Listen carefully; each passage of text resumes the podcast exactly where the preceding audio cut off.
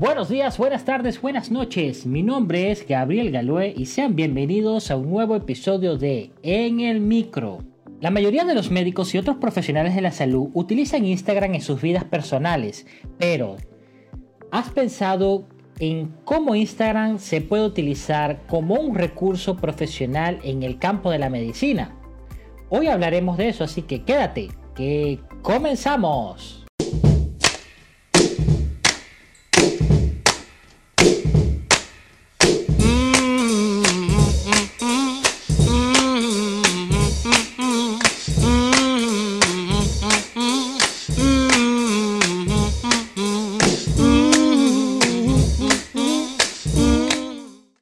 El 72% de los pacientes que consultan en Internet para obtener información sobre atención médica y el 62% que utilizan las calificaciones o comentarios de otros usuarios en línea para buscar nuevos médicos, la presencia en línea definitivamente es crucial para el profesional de la salud.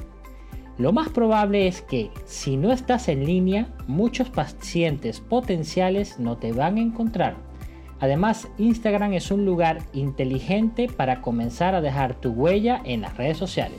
Entonces es interesante plantearse la siguiente pregunta.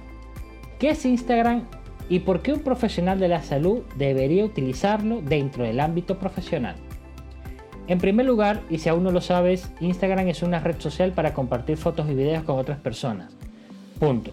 Ahora bien, en el 2019 según las últimas analíticas de Comscott, ellos determinaron que Instagram actualmente tiene mil millones de usuarios activos dentro de la plataforma, por lo que su gran volumen de usuarios hace imposible el no poder encontrar tu público ideal. En la actualidad, Instagram es la red social con menos médicos o menos profesionales de la salud interactuando dentro de ella. Sin embargo, es una excelente manera de desarrollar tu imagen de marca debido a que de acuerdo con Instagram, las personas utilizan este aplicativo, esta red social, de manera diaria. Y como siempre recomendamos, el primer trabajo de marketing que un profesional de la salud debe hacer es trabajar su marca personal antes de publicar su consulta, sus precios y sus promociones.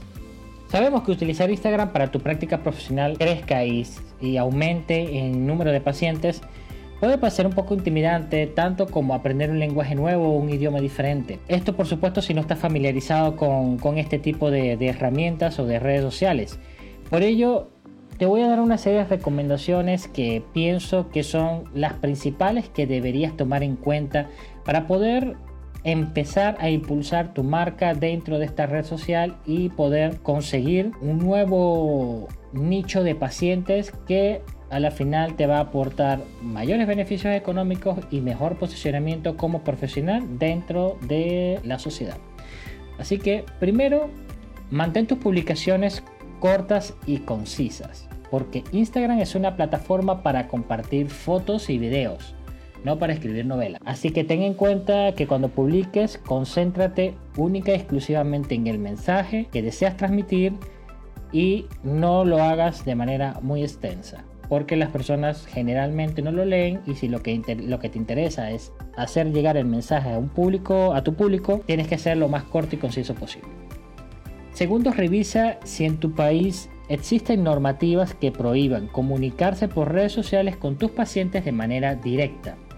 En caso de duda, es mejor no brindar ningún tipo de diagnóstico por, este, por medio de, de estos canales de redes sociales. Claro, sabemos que por la imposibilidad de movilización del paciente hacia la consulta, eh, por motivos del COVID o quizás deficiencias motoras del mismo paciente y necesitas que esta atención pueda ser online, puedes explorar las opciones de la telemedicina como un medio de canal alternativo que te puede ofrecer canales más privados y confiables y una atención directa y puedes brindar ahí sí una atención médica más personalizada, directa, confiable y confidencial con este paciente sin que estés exponiendo este tipo de consulta por estos medios sociales. Tercero, utiliza los hashtags o las etiquetas en las publicaciones. Esto te va a permitir clasificar tu contenido. Para los usuarios es mucho más sencillo que tú utilices etiquetas o hashtags porque así cuando ellos están navegando, haciendo scroll en la red social les va a ser mucho más sencillo poder conseguir tu contenido y poder eh, ser encontrado, que a la final es lo que tú deseas.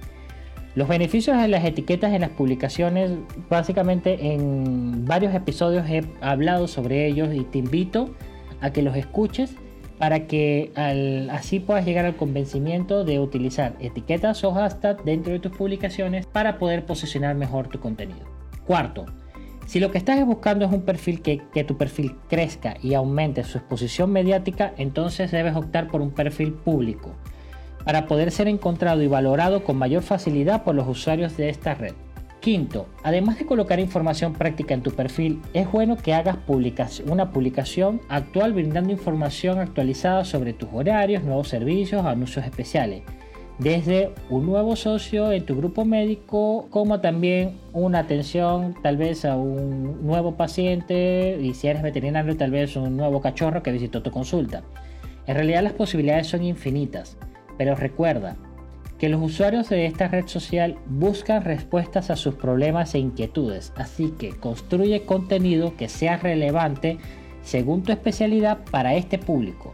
Lo más seguro es que más de un usuario se sentirá identificado con tu contenido y te tomará en cuenta para ser el solucionador de su problema. Sexto, brinda información sobre tu práctica, servicios e información de contacto en tu descripción de perfil de Instagram. Esto ayudará a que los usuarios primero sepan quién eres, segundo sepan de qué va tu cuenta y tercero ya vean en qué puedes ayudarlos, porque al final es eh, tu perfil tiene que estar orientado a buscar que las personas sepan en qué puedes ayudarlos o en qué puedes servirle. Séptimo, en Instagram estás bajo la lupa o bajo el microscopio, como lo prefieras. Tienes que tener esto siempre en cuenta, así que recuerda que no permitas que nadie o tú mismo publique información que pueda dañar tu reputación profesional.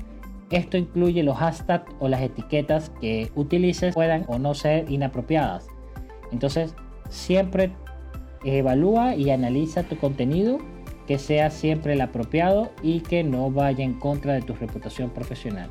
Sea que el contenido lo publiques tú o lo estén publicando terceros por ti.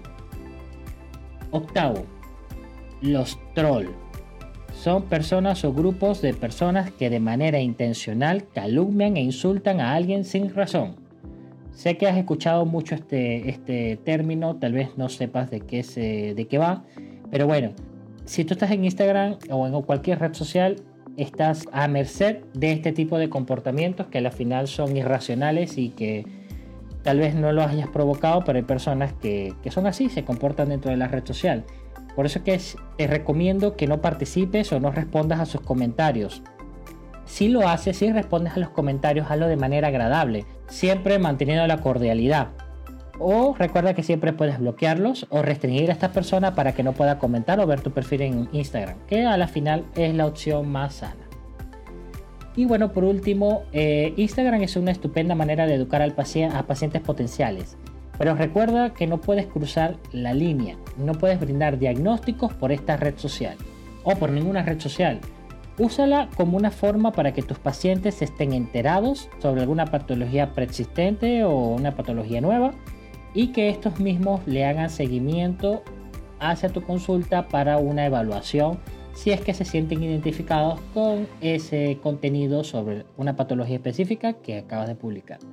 Y bueno, con estas recomendaciones espero que tu marca personal se catapulte hacia el éxito y consigas el reconocimiento que sabemos mereces. Y bueno, nos escuchamos en un próximo episodio. Hasta luego. Si les gusta en el micro, la mejor manera de apoyarnos es que compartas este podcast con tus amigos. También puedes encontrar todos los episodios en Spotify, iTunes y Google Podcasts. Recuerda que también puedes seguirnos en las redes sociales como CitoRush TC. Estamos en Facebook, Instagram, Twitter y YouTube. Soy Gabriel Galué y los espero en el próximo episodio.